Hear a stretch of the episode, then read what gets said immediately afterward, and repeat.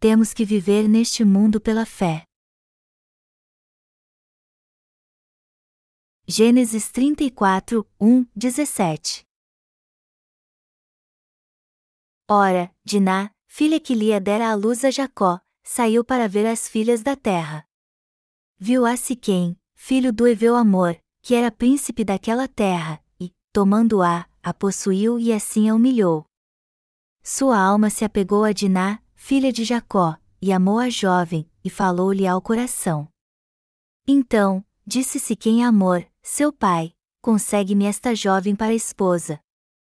Quando soube Jacó que Diná, sua filha, fora violada por Siquém, estavam os seus filhos no campo com o gado, calou-se, pois, até que voltassem. E saiu Amor, pai de Siquém, para falar com Jacó. Vindo os filhos de Jacó do campo e ouvindo o que acontecerá, indignaram-se e muito se iraram, pois Siquém praticara um desatino em Israel, violentando a filha de Jacó, o que se não devia fazer. Disse-lhes Amor, a alma de meu filho Siquém está enamorada fortemente de vossa filha, peço-vos que lhe deis por esposa. Aparentai-vos conosco, dai-nos as vossas filhas e tomai as nossas, e habitareis conosco, a terra estará ao vosso dispor, habitai e negociai nela e nela tende possessões. E o próprio Siquém disse ao pai e aos irmãos de Diná, ache eu mercê diante de vós e vos darei o que determinardes. Majorai de muito o dote de casamento e as dádivas, e darei o que me pedirdes, e dai-me, porém, a jovem por esposa. Então, os filhos de Jacó, por causa de lhes haver Siquém violado a irmã, Diná, responderam com dolo a Siquém e a seu pai Amor e lhes disseram, não podemos fazer isso, dar nossa irmã a um homem incircunciso, porque isso nos seria ignomínia. Sob uma única condição permitiremos, que vos torneis como nós, circuncidando-se todo macho entre vós, e então, vos daremos nossas filhas, tomaremos para nós as vossas, habitaremos convosco e seremos um só povo. Se, porém, não nos ouvirdes e não vos circuncidardes, tomaremos a nossa filha e nos retiraremos embora. O marco da fé. Hoje temos levado uma vida espiritual porque fomos salvos do pecado crendo no Evangelho da água e do Espírito que o Senhor nos deu. A partir de agora então, devemos amar mais a Deus do que o mundo. Eu tenho exortado vocês a não amar o mundo, mas sei que para alguns de vocês isso talvez não seja tão fácil. De uma forma ou de outra, todos são teimosos, e é aí que está o problema. Talvez vocês estejam teimando em viver segundo seus próprios desejos. Eu quero deixar algo bem claro aqui: se os crentes no Evangelho da Água e do Espírito amarem mais o mundo do que a Deus, seu coração e seu corpo serão corrompidos, e no fim acabarão sofrendo muito. Todos que foram salvos do pecado crendo na justiça de Jesus estão bem cientes da salvação que receberam eles não podem deixar de crer de coração na justiça do Senhor. Depois que somos salvos, nossa fé não pode se tornar uma prática religiosa apenas. Melhor dizendo, se vocês receberam mesmo a remissão de pecados em seu coração crendo na justiça do Senhor, de agora em diante vocês devem amar mais a Deus do que o mundo. Isso deve estar bem claro para vocês. Na verdade, nossa fé tem que ser bem clara na nossa vida cristã. Até hoje, quando andamos nos campos, podemos ver sinais de marcação, como blocos de concreto, que indicam uma linha divisória, isso é um marco. Em outras palavras, o marco é o que determina os limites de uma propriedade. Os crentes no Evangelho da Água e do Espírito, do mesmo modo, devem traçar uma linha divisória em seu coração respondendo à seguinte pergunta: eu faço parte do povo de Deus ou das pessoas deste mundo? A Bíblia faz referência a isso citando a circuncisão, que é chamada de circuncisão espiritual, e dizendo que os nascidos de novo são os santos que foram circuncidados no coração. Diná saiu para conhecer o mundo. A personagem principal do texto bíblico deste capítulo é Diná, filha de Leia e Jacó. Havia pouco tempo que seu pai havia deixado seu tio e se estabelecido nas terras de Amor, príncipe dos Eveus. Jacó vivia em paz naquela época, pois havia construído uma casa para sua família e currais para o seu rebanho. Mas apesar de ter muitos filhos, ele só tinha uma filha, Diná. Como seu pai havia deixado a casa de seus parentes e construído uma casa nova em terra estranha, Diná ficou curiosa para conhecer as pessoas ali e conhecer sua cultura. Ela queria conhecer os costumes do povo vizinho, como eles pareciam e qual era sua religião. Então ela saiu e foi passear em terra estrangeira. Mas Siquém, filho do chefe da tribo, se apaixonou por ela assim que a viu. Diná ficou maravilhada com o mundo lá fora quando o conheceu, mas acabou sendo levada por Siquém e violentada por ele. Algo importante a frisar aqui é que Siquém amava Diná, e ela mesma também gostava dele. Os dois então resolveram se casar, mas para isso precisaram da permissão da família de ambos. Pelo lado do noivo, Siquém já estava preparado para casar, pois era rico e poderia dar o dote exigido pela família de Diná. Até hoje em dia no Oriente Médio o noivo tem que dar um dote para se casar com sua noiva. Neste ponto, os jovens na Coreia têm muita sorte. Se morassem no Oriente Médio, eles só poderiam se casar se fossem ricos. No caso de Siquém, ele já tinha tudo o que precisava para se casar. Mas e a família de Diná, ou seja, a família de Jacó? Já que criam no Senhor Deus, eles não podiam se casar com gentios. Na verdade, eles eram uma família santa que cria em Jeová e Diná era a única filha que tinham. Então, nenhum interesse ou vantagem material era suficiente para que um gentio se casasse com um membro da família de Jacó. Isso porque eles não tinham fé em Jeová como seu Deus. Jacó irou-se ao saber que sua filha havia sido violentada, mas como habitava em terra estranha, nada pôde fazer a respeito. Então esperou que seus filhos voltassem de apacentar seus rebanhos. Quando eles voltaram à noite, Jacó reuniu toda a família e disse: Sua irmã Diná foi conhecer a terra estrangeira e isso aconteceu. O que devemos fazer? Quando os irmãos de Diná ouviram isso, eles iraram-se tanto que queriam exterminar toda a tribo de Siquém. Então impuseram uma condição à tribo de Siquém e exigiram que todos fossem circuncidados para que ele pudesse se casar com sua irmã. Eles disseram: Como somos o povo de Deus, ninguém da nossa tribo pode se casar com um gentil. Mas se você for circuncidado, daremos nossa irmã a você.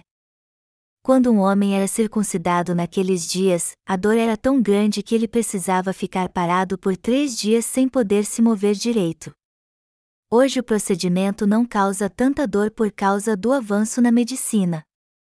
Mas antigamente o procedimento era muito doloroso porque o prepúcio era cortado com uma faca afiada feita de pedra. Era algo comum então o circuncidado ter uma infecção ao terceiro dia e sentir tanta dor a ponto de não poder se mexer. Os filhos de Jacó mentiram para Siquém e seu pai Amor, príncipe dos Eveus, dizendo que todo homem da tribo tinha que ser circuncidado para se casar com as moças da sua família. Então eles aceitaram a proposta e foram circuncidados. Mas três dias depois que todos foram circuncidados e estarem com muita dor, os filhos de Jacó pegaram suas espadas e mataram todo homem da tribo que não conseguia se levantar. Foi assim que os filhos de Jacó mataram todos os homens heveus, inclusive Siquém. Jacó só tinha doze filhos naquela época. E mesmo se contássemos os servos, este número não aumentaria muito. E como tinha deixado seu tio há pouco tempo, ele também não tinha muitos netos. A situação de Jacó ficou tão difícil que sua família seria exterminada se seus inimigos se levantassem para atacá-los. Os filhos de Deus não podem se casar com gentios. Amados irmãos, isso não é apenas uma história. Deus nos ensina através deste relato uma verdade espiritual sobre a fé. E que verdade é esta? o próprio estatuto de que os filhos de Deus jamais devem se casar com gentios. E se alguém desobedecer à vontade de Deus e fizer isso, ele estará traindo a própria justiça de Deus.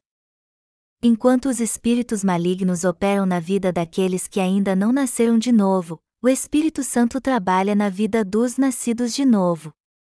E é o Espírito Santo que fortalece os crentes no Evangelho da água e do Espírito, faz com que eles orem a Deus e também lhes dá coragem espiritual. Por isso que o Espírito Santo que habita naqueles que creem no Evangelho da água e do Espírito e nasceram de novo é completamente diferente dos espíritos malignos que habitam naqueles que não nasceram. Portanto, até os fiéis terão muitos problemas se casarem com quem tem um outro espírito. Pior ainda, eles se sentirão tão cansados que não conseguirão travar batalhas espirituais em sua vida. Embora os crentes no Evangelho da Água e do Espírito não odeiem os ímpios, eles nos odeiam muito. A Bíblia diz que o ladrão vem para roubar, matar e destruir, João 10 horas e 10 minutos. E como este ladrão, o desejo dos que ainda não nasceram de novo é matar os que nasceram. Vocês precisam entender isso muito bem. Por isso que quem nasceu de novo crendo no evangelho da água e do espírito jamais pode viver em paz com os que não nasceram. Todos precisam ser circuncidados no coração e viver como um santo circuncidado espiritualmente. E ser circuncidado espiritualmente no coração significa que todos os pecados do coração foram purificados pelo Evangelho da água e do Espírito. Será que eu pertenço mesmo ao povo de Deus que crê no Evangelho da água e do Espírito? Ou eu não faço parte do povo de Deus nem das pessoas deste mundo, mas estou preso no meio? Deus nos diz que devemos traçar uma linha divisória em nosso coração sobre este assunto. Em outras palavras, Ele está nos dizendo que devemos crer no Evangelho da água e do Espírito de coração. O que acontecerá se vivermos como as pessoas do mundo apesar de termos recebido a remissão de pecados e nascido de novo no Evangelho da água e do Espírito? Melhor dizendo, o que acontecerá se pensarmos assim? Qual a diferença entre nós e os cristãos que confessam Jesus e têm certeza da sua salvação? Aquele que pensa assim ainda não traçou a linha divisória da salvação em seu coração. Deus não tolera uma fé impura como esta e muito menos se agrada dela. Para ser sincero, estas pessoas não foram salvas apesar de confessar com seus próprios lábios que creem no Evangelho da água e do Espírito. O que Deus está nos dizendo aqui é que devemos crer no Evangelho da água e do Espírito de coração e ter uma fé inabalável em nossa vida. Sua fé tem que ser clara o bastante para que você saiba se pertence ao povo de Deus ou ao povo do diabo. Você faz parte do povo de Deus ou do povo do diabo? Você é apenas um religioso que crê em Jesus como uma questão de justiça moral, mas não tem nada a ver com os nascidos de novo? É sobre isso que Deus quer que tracemos uma linha divisória bem clara para demarcarmos nossa fé. Quando o povo de Israel estava prestes a entrar na terra de Canaã sob a liderança de Josué, ou seja, antes de destruir Jericó e entrar em definitivo na terra prometida, o rio Jordão era o marco da sua fronteira. E quando os israelitas cruzaram o rio Jordão, era a época da colheita de trigo, e isso significa que eles estavam no auge da estação chuvosa. Nesta época o rio Jordão transbordava e era impossível atravessá-lo. Deus então disse a Josué: Faça com que os sacerdotes levem a arca do Senhor Deus e entrem no rio Jordão antes de todo o povo. Então o rio não mais fluirá. E quando isso acontecer, como foi com o Mar Vermelho, faça o povo de Israel passar. Este foi um evento histórico que ficou gravado no coração de todo israelita. Amados irmãos, nossa vida de fé deve ser como este evento no Rio Jordão. Assim como Deus dividiu suas águas, temos que traçar uma linha bem clara em nosso coração. Nós somos filhos de Deus e seu povo. Devemos ter esta fé o tempo todo. Mas é claro que não há problema algum se negociarmos com alguém deste mundo que ainda não nasceu de novo. Mas é impossível fazer a obra de Deus com esta gente, pois isso deixa os nascidos de novo esgotados por isso que Deus nos disse que não devemos nos envolver com os idólatras. E já que ele nos disse isso, por que iríamos nos unir àqueles que não nasceram de novo e trabalhar com esta gente? O que Deus nos diz hoje é que devemos ter uma fé inabalável e crer na sua justiça de todo o coração. A fé que temos na justiça de Deus deve estar bem clara em nosso coração. Eu faço parte do povo de Deus. E apesar de estar aqui com você, eu não faço parte desta tribo. Minha raiz é totalmente diferente da sua. Esta é a fé que devemos ter. Amados irmãos, o povo de Israel, os filhos de Deus, não podem se casar com os de outras tribos. Aquele que nasceu de novo espiritualmente não pode se casar e viver com alguém que ainda não nasceu. A fé que temos na justiça de Deus é muito diferente da fé comum das pessoas deste mundo. A fé com que cremos em Deus é verdadeira, pois nos leva a crer na sua justiça. A palavra de Deus nos aconselha a não casar com quem ainda não nasceu de novo, e isso deve estar bem claro para nós e gravado no fundo do nosso coração. Se os nascidos de novo tentarem se adaptar e viver com alguém que ainda não nasceu de novo, no fim eles não conseguirão mais viver com esta pessoa ou ter comunhão com ela. E não haverá nenhuma comunhão entre eles porque seu coração estará turbado. E por mais que os nascidos de novo façam concessões para manter um bom relacionamento, quando eles ouvirem o que dizem os que não nasceram de novo, eles acharão tão ridículo e absurdo que será impossível continuar com eles. Os que creem no Evangelho da Água e do Espírito fazem parte do povo de Deus. Nós que cremos no Evangelho da Água e do Espírito podemos discutir entre nós para ver quem é melhor ou pior, mas todos nós somos muito melhores do que os que ainda não nasceram de novo. Os judeus, o povo de Israel, consideram os gentios como cães. E também não é soberba da nossa parte considerar os que ainda não nasceram de novo, ou seja, os que ainda não fazem parte do povo de Deus, como pecadores. A palavra pecador se refere àquele que ainda não foi salvo dos seus pecados. Sendo assim, Todos neste mundo que ainda não nasceram de novo são de fato pecadores. Eu nasci de novo, faço parte do povo de Deus e sou muito diferente dos pecadores deste mundo. Devemos ter convicção da nossa fé e crer no Evangelho da água e do Espírito do fundo do coração sem duvidar. Ao invés de ficar apenas cogitando, devemos traçar uma linha divisória no nosso coração e crer que fazemos parte do povo de Deus e somos seus filhos. Por mais que nós que fazemos parte da Igreja de Deus pareçamos fracos e falhos, podemos ver que até mesmo as pessoas mais inteligentes deste mundo não podem prevalecer sobre o mais fraco entre nós. As pessoas deste mundo não têm como ser comparadas ao povo de Deus, assim como um cão não pode ser comparado a um leão, por mais que seja. Deus nos salvou do mundo com o Evangelho da água e do Espírito e agora nos diz: vocês agora são meus santos e meu povo. Vocês são meus filhos e eu, seu pai. Por esta razão que somos ricamente abençoados. E é esta fé inabalável que deve haver em seu coração. Meu mais sincero desejo é que todos os santos creiam nisso em sua vida de fé. Não pensem que o Evangelho da água e do Espírito é apenas um assunto intelectual. Eu peço a vocês que creiam neste Evangelho de coração, pois com esta fé jamais serão tentados pelo mundo e cederão a ele. Se nós que nascemos de novo cedermos ao mundo, tanto nosso coração como nosso corpo com toda certeza serão corrompidos. Naturalmente é impossível não vivermos neste mundo. No entanto, apesar de fazermos parte de um mundo pecador, devemos estar nele apenas para pregar o Evangelho da água e do Espírito. Em outras palavras, é pelo bem deste Evangelho que devemos viver neste mundo. O que causa ter curiosidade pelo mundo.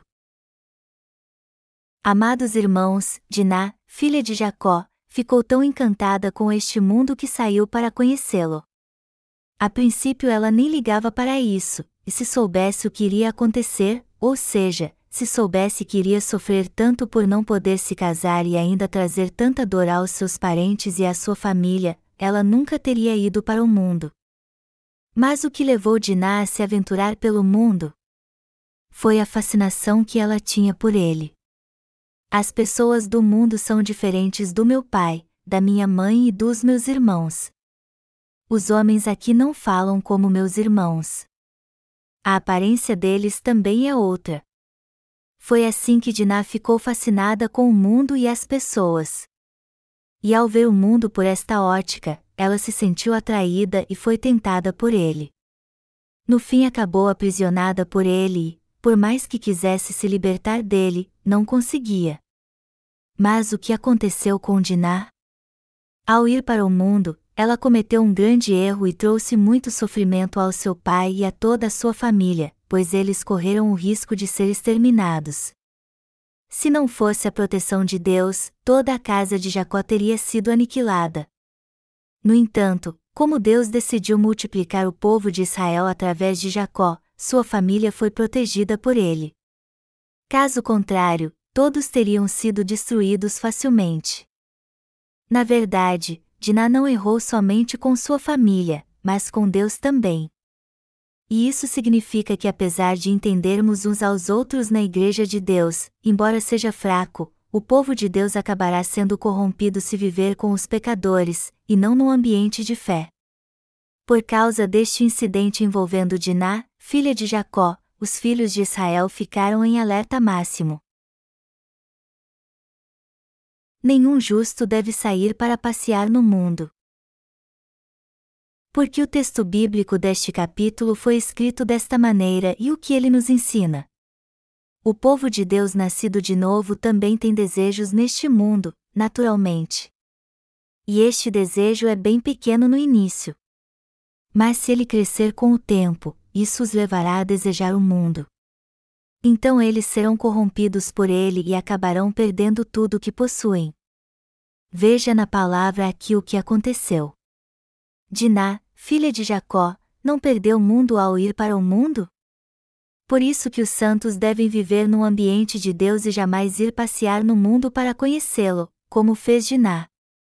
Se isso acontecer, acabaremos tendo muitas perdas em nossa vida, e muitas delas podem ser irreversíveis. Esta é a verdade que Deus está nos ensinando aqui.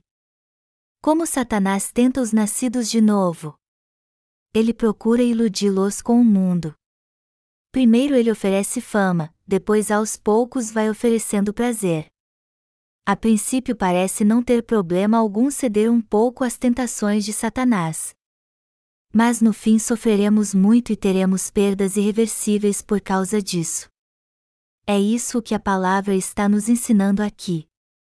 Amados irmãos, para ser sincero, eu também fui dar uma espiadinha no mundo como Diná depois que tive um encontro com o Senhor. Eu quis conhecer o mundo. Só que pensei nas consequências do meu ato e cheguei à seguinte conclusão: eu fui salvo e agora quero dar uma voltinha no mundo. Assim eu vou acabar corrompendo meu corpo e coração, e ninguém na minha família será salvo. Nem mesmo meus próprios filhos serão salvos.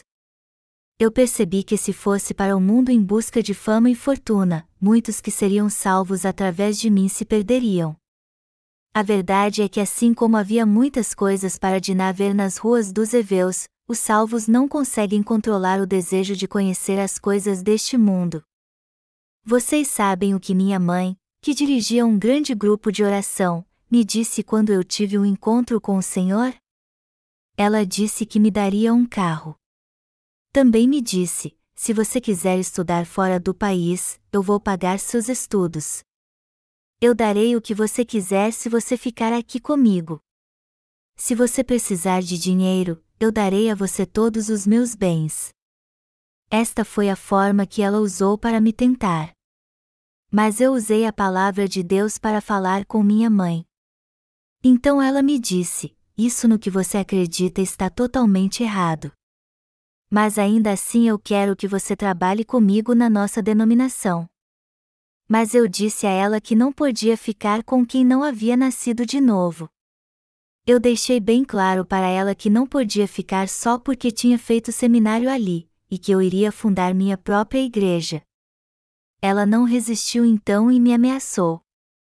Ela disse que não me daria mais nenhum dinheiro se eu rejeitasse o que ela estava me oferecendo. Me disse também que eu poderia ir embora se quisesse, mas que não me daria mais nenhum dinheiro. Muitos amigos naquela época me visitaram para me convencer a não fazer aquilo. Eles me disseram que eu tinha que voltar à razão e me deram alguns conselhos como este: não há nada errado com o que você diz e crê agora. Mas como as pessoas neste mundo receberão esta palavra tão clara e crerão nela sem duvidar? Apesar de não estar errado, você é tão direto que ninguém vai querer ficar na sua igreja. E os pastores da sua igreja também ficarão ofendidos. Volte atrás então, pois isso vai ser o melhor para você. Então eu disse aos meus amigos: Eu agradeço seu conselho, mas não se preocupem comigo. Eu vou continuar servindo a Deus e não vou para o mundo. Então não se preocupem. Venham me visitar quando eu fundar minha igreja. Mas eles me disseram: Você não pode fazer isso com você mesmo. E eu disse: Não digam isso. Foi assim que meus amigos me tentaram também. No entanto, se eu tivesse ouvido seu conselho, meu coração se corromperia como Diná, que foi desonrada ao ser violentada. E minha fé também seria corrompida para o resto da minha vida. Mas depois de algum tempo, eu agradeci a Deus. Eu mantive minha fé na palavra do Senhor, ele fez sua obra, todos os membros da minha família foram salvos, e o que parecia impossível se tornou possível. Se os justos seguirem o mundo, eles perderão tudo física e espiritualmente. Eu quero exortá-los porque vocês nasceram de novo no Evangelho da Água e do Espírito. Mas não estou dizendo isso porque vocês amam o mundo. No entanto, o que acontecerá se vocês amarem o mundo e o segui-lo? Vocês sofrerão muito e seu corpo e coração irão perecer. É isso o que vai acontecer se vocês seguirem o mundo. Por isso que estou dizendo isso agora. Alguns de vocês devem estar pensando: alguém só pode dizer algo assim no final da vida. E já que não é o caso dele, como ele pode dizer isso sobre o mundo então? Só que se Deus me permitisse viver até os 80 anos nesta terra e eu imaginasse como seria com esta idade, eu sei muito bem como seria minha vida. E ela seria exatamente no futuro como é agora. Os que creem no Evangelho da Água e do Espírito saberão como será seu futuro se aprenderem a palavra de Deus e confiarem nela eles saberão tudo o que vai acontecer sem ter que ir para o mundo e viver nele. Mas o que acontecerá se seguirmos o mundo? Perdemos tudo de material e espiritual que possuímos. Diná perdeu sua pureza virginal e espiritual, e não lhe restou nada. É isso que Deus está nos dizendo, que somos a noiva de Cristo. E é assim que Satanás nos tenta ele nos tenta aos poucos e no fim acaba nos devorando. Esta é a estratégia de Satanás. Por isso que Deus usou o exemplo de Diná para nos ensinar uma importante lição e não cairmos nas armadilhas do diabo. Os nascidos de novo devem viver no ambiente propício para eles. E por mais que sua situação seja difícil, eles precisam crer em Deus de coração e viver pela fé você não terá a verdadeira fé se não crer de coração. E esta verdadeira fé só dá frutos quando cremos em Deus e o obedecemos em tudo com sinceridade de coração.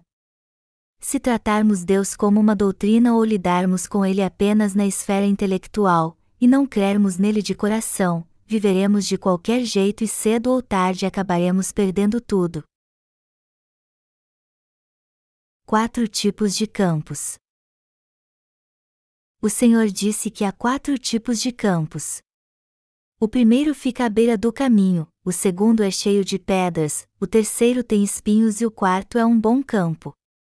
O semeador lançou as sementes à beira do caminho, mas os pássaros vieram e as comeram. Se você conhecer a palavra de Deus apenas, mas não crer nela de coração, Satanás virá e devorará a sua fé. Melhor dizendo, apesar de conhecer a verdade quando ouve a palavra a primeira vez, com o passar do tempo ela desaparece do seu coração. Então não lhe resta mais nada porque o diabo devora toda a sua fé.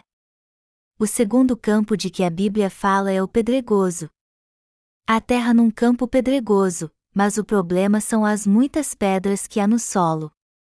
E como o solo então é limitado, as sementes não criam raízes e as que germinam acabam morrendo por falta de água. O terceiro campo é com espinhos. A princípio, até que as sementes crescem bem nele, mas a sombra dos espinhos impede que a luz do sol as alcance e no fim elas acabam morrendo. O quarto campo é bom. As sementes ali plantadas dão muitos frutos, 60, 100 vezes mais. Este é o campo que crê na palavra de Deus de coração. Ele representa o coração de quem crê na palavra de Deus de todo o coração. Todos nós caímos num destes quatro campos. E a maioria dos irmãos vive no terceiro campo, o campo com espinhos. No entanto, por mais que você esteja no campo com espinhos, somente ore a Deus e não se preocupe. Seja sincero e converse com seus líderes espirituais sobre seus problemas. Peça orientação a eles. Se envolva com a igreja. Se você não tem certeza do que deveria fazer devido à situação que está passando, busque se aconselhar com seus pastores.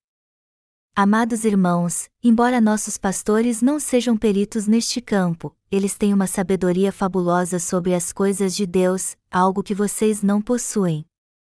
Em outras palavras, eles são servos de Deus que sabem como conseguir tudo o que vocês precisam.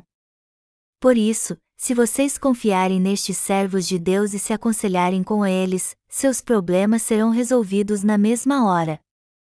Agora, se vocês continuarem vivendo isolados, cheios de ansiedade e pensando: como eu devo viver? O que devo fazer em minha vida? Sua fé acabará perecendo. Ela vai morrer sem dar nenhum fruto porque você será sufocado pelos espinhos. Vocês estão entendendo? Aqueles que estão no campo pedregoso, o segundo campo, até que creem em Deus, mas com o coração dividido. Melhor dizendo, eles só creem em Deus quando está tudo bem. Amados irmãos, examinem a si mesmos agora para ver se o campo do seu coração está à beira do caminho, é pedregoso, tem espinhos ou é um bom campo. Os nascidos de novo não podem ser campos à beira do caminho ou pedregosos. Muito menos um campo com espinhos que não crê de coração. Mas é claro que, mesmo que um nascido de novo seja como um campo com espinhos, ele de certa forma crê na palavra da verdade. Afinal de contas, a semente foi plantada nele. Só que alguém assim não aceita a verdadeira palavra de Deus em seu coração e não crê totalmente nela. O campo bom, por sua vez, é aquele que crê em toda a palavra de Deus de coração. Os que pertencem a este campo creem em tudo o que ela diz, mesmo quando não entendem por completo. O Cristo ressurreto disse a Pedro certa vez: Lançai a rede à direita do barco e achareis. João 21 horas e 6 minutos. Embora isso não fizesse sentido algum na mente de Pedro, ele obedeceu e disse: Eu farei como tu disseste. Então lançou a rede segundo a palavra do Senhor e pegou 153 peixes. Os que creem na palavra de Deus de todo o coração, mesmo quando não a entendem por completo em sua mente, são aqueles que têm um bom campo. Quando cremos assim é que a obra de Deus se realiza e tudo se cumpre. Eu posso ver tudo o que está se passando na vida dos nossos irmãos quando olho para eles. E nenhum deles está livre de algum problema. Alguns irmãos confiam em minhas palavras, as seguem e sempre buscam meu conselho. Outros, por sua vez, não confiam em mim nem se aconselham comigo. Eles querem fazer tudo segundo sua própria sabedoria e do seu jeito, eles não querem ser liderados pelos servos de Deus. E para falar a verdade, para mim é mais fácil se eles não quiserem me seguir mesmo, já que não posso exortá-los ou me responsabilizar por seus atos. No entanto, se alguém busca meu conselho, eu peço a ele para fazer algumas coisas. Só que, como a responsabilidade sobre o que ele vai fazer acaba sendo minha, eu também tenho trabalho. Se alguém busca minha ajuda e eu aconselho apenas com palavras, isso para mim não é aconselhamento. Por isso que eu me responsabilizo por ele até o fim. Meu conselho tem que gerar bons resultados, se isso não acontece, acaba sendo uma grande dor de cabeça para mim. Temos que ser um campo bom que crê de coração na palavra de Deus. Vocês não têm que crer em mim, mas na palavra de Deus. Geralmente, quando converso com os irmãos, eu não chamo um a um e faço isso em segredo eu converso com todos com a Bíblia aberta. E eu faço a mesma coisa quando prego. Meus sermões são uma conversa entre mim e vocês, pois sou apenas um mensageiro que confia na vontade de Deus. Há pessoas que creem na palavra que eu prego e outras não. Algumas estão passando por problemas e me pedem ajuda, outras não. Sempre que um irmão me pede ajuda, eu procuro aconselhá-lo da melhor forma possível. E se ele não entender ou gostar, isso para mim não importa. Já que procuro o bem de todos eles, eu procuro ser sempre imparcial. Hoje, se os irmãos creem na palavra de Deus que eu prego de todo o coração e segui-la assim também como um campo bom, tudo acontecerá em sua vida segundo a sua fé.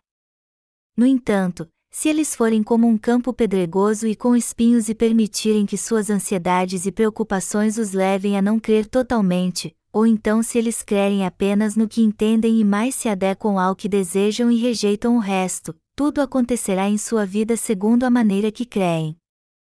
Amados irmãos, a coisa mais sábia a fazer é crer em Deus de todo o coração. Só podemos viver na dimensão da fé pela fé. A verdadeira vida cristã é composta por um coração sincero e fé.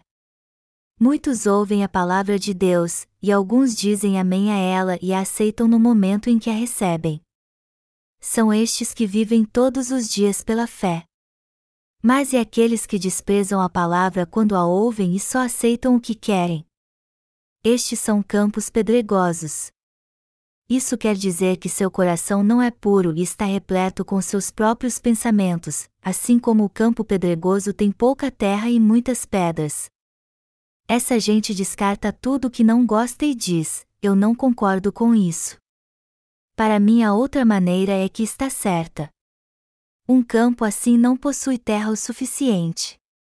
Ele contém um terço de terra e dois terços de pedras. É possível plantar alguma coisa num campo como este? Claro que não. Melhor dizendo, a fé não pode crescer ali. Apesar de todos ouvirem a mesma palavra, somente quem crê nela sem questionar é que pode receber as abundantes bênçãos de Deus como um campo bom. Embora a palavra de bênção esteja sendo proclamada hoje em dia, apenas quem aceitá-la realmente é que receberá estas bênçãos. Os que não aceitarem esta palavra, por outro lado, não receberão nada. Grande é a diferença entre os que aceitam toda a palavra e os que não a aceitam assim e esta diferença é vista nas bênçãos concedidas por Deus. Temos que viver pela fé crendo no Evangelho da água e do Espírito de coração. Quando aceitamos este Evangelho de coração, o diabo procura abalar nossa fé. E quando conseguimos acalmar nosso coração, ele tenta destruir nossa fé, pois odeia quando cremos na palavra de Deus de coração. Por isso que precisamos nos apegar a esta palavra agora, para que Satanás não a roube do nosso coração. É isso que devemos fazer para que nosso coração continue sendo um campo bom. Se não fizermos isso, ele pode ser arruinado e se tornar um campo à beira do caminho. Os servos de Deus procuram pregar a palavra de um modo bem claro em nossos cultos de avivamento. E algumas pessoas recebem a remissão de pecados na hora dizendo Amém e Aleluia. Outros, porém, demoram mais um pouco. E mesmo depois que ouvem a palavra nos cultos de avivamento e a explicamos em detalhes para cada um deles, eles dizem: Eu reconheço pela palavra que sou pecador, mas ainda não posso crer nisso. Por mais que preguemos a palavra nos mínimos detalhes, ainda há pessoas que não creem nela. E o que acontece com essa gente quando eles voltam para casa não crendo no Evangelho totalmente? Toda palavra que ouviram no culto de avivamento se perde, pois Satanás vem e a devora. E como o diabo rouba todas as sementes do seu coração que está à beira do caminho, eles acabam perdendo sua fé e o solo do seu coração fica mais endurecido ainda. Quanto mais alguém fica perambulando por este mundo, e quando mais histórias e experiências ele tiver, mais endurecido ficará o solo do seu coração. Para os cristãos que não aceitam o Evangelho da água e do Espírito de todo o coração, quanto mais eles crerem em Jesus, mais endurecido será o solo do seu coração. A verdade é que quando olhamos para os cristãos que creem em Jesus por muito tempo, mas não no Evangelho da água e do Espírito, vemos que seu coração é muito duro. Com o passar do tempo, eles se tornam líderes na igreja, diáconos, presbíteros e pastores. Mas quando perguntamos a eles: Vocês creem em Deus fielmente? Na sua opinião, como alguém pode receber o Espírito Santo? E eles respondem: O cristão recebe o Espírito Santo orando no monte e jejuando. Então perguntamos: Será que é possível receber o Espírito Santo assim? Vocês ainda têm pecado no coração, não têm? E eles respondem: Por que não teríamos pecado? Todos têm pecado. Mas apesar de termos pecado, mesmo assim iremos para o céu porque cremos em Jesus. Então fazemos outra pergunta: Vocês são pecadores? E eles respondem: Claro que somos, pois temos muitos pecados. E então perguntamos de novo: quem é que vai para o céu, os pecadores ou quem não tem pecado? E eles dizem: quem não tem pecado é que vai para o céu. E por fim perguntamos: vocês entrarão no céu então com seus pecados? E eles respondem: é claro que sim. Só que isso não faz sentido algum e mostra que estas pessoas não têm a mínima ideia de como entrar no céu. Isso só mostra o quanto a fé do seu coração está endurecida. Pior ainda é que seu coração gera ervas daninhas plantadas pelos ensinamentos ortodoxos de Satanás. E há mesmo muitas ervas daninhas à beira do caminho. Quanto maior a estrada, maior é a quantidade de ervas daninhas à beira do caminho. A razão disso é que as ervas daninhas crescem mais quando são pisadas. Assim é o coração dos que não nasceram de novo, endurecido e cheio de ervas daninhas. Nós não somos campos à beira do caminho. Que tipo de campo é alguém que acabou de receber a remissão de pecados? A princípio, seu coração é como o segundo campo, ou seja, o campo pedregoso. Mas até que é possível ser um bom campo desde o início, embora isso seja muito raro. Quem ouve o Evangelho da água e do Espírito a princípio não o aceita totalmente. Isso porque eles ouvem os pregadores levando em consideração o conhecimento inútil que acumularam até então. Mas sua atitude deveria ser diferente quando ouvem a palavra de Deus pela primeira vez. Eles dizem amém na hora se o que ouvem está de acordo com a palavra de Deus e pensam: o que este pastor está dizendo não está muito de acordo com o que eu penso, mas reconheço que ele está certo. Tudo bem, é assim que vou crer a partir de agora então. Ele então rejeita sua opinião e crê em toda a palavra de Deus. E aí então ele se torna um bom campo. No entanto, as pessoas que têm um encontro com Deus, por mais que não estivessem procurando, geralmente começam sua vida de fé como o segundo campo, ou seja, o campo pedregoso. Apesar de crer em Deus, eles fazem isso pela metade, alguns nem isso. Há muitas pessoas assim realmente.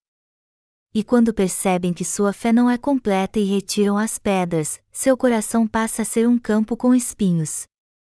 À sua frente só há trevas, e ao seu lado, muros, adiante deles, um penhasco, o que os leva a orar ao Senhor. Só que eles adequam a palavra à sua forma de pensar, e é assim que vivem. Este é o campo com espinhos. Amados irmãos, Será que vamos conseguir alguma coisa só porque queremos? Não podemos fazer nada com nosso próprio esforço. Depois que nascemos de novo, tudo depende totalmente de Deus, viveremos se Ele guardar nossa vida, e morreremos só quando Ele quiser. Nós agora pertencemos a Deus e somos deles. A vida de fé se resume a crer de coração. Há muitos lugares onde não estivemos e experiências que não tivemos no reino da fé. E para fazermos parte dele temos que seguir toda a palavra de Deus, como fez Abraão quando não sabia para onde ia. Tudo o que precisamos fazer é crer na palavra de Deus de coração. Nós é que somos abençoados quando cremos na palavra ou outra pessoa. Por mais que creiamos 100% no reino da fé agora, com o tempo é difícil crer em até 30%. Mas o que acontece quando cremos 30% na palavra e perdermos os outros 70%? A incredulidade vence nossa fé e todo tipo de dúvida surge em nosso coração. E conforme esta incredulidade aumenta, começamos a duvidar da nossa salvação e acabamos pensando assim: isso vai acontecer mesmo?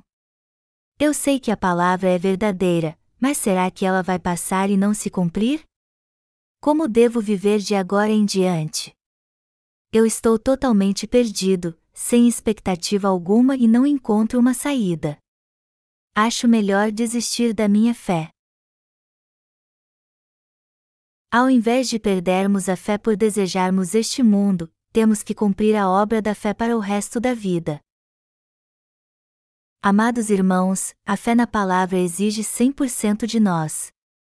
E por mais que nossa fé seja totalmente sólida, ela ainda pode ser corrompida pelos pensamentos carnais, pelo diabo, pelas preocupações deste mundo e pelos problemas. E quando isso acontece, ela fica menor que um grão de mostarda. E por mais que creiamos na palavra de Deus de todo o coração, nossa fé continua fraca e acabamos indo para o mundo, como Diná. E o que acontece então? Uma tragédia em nossa vida.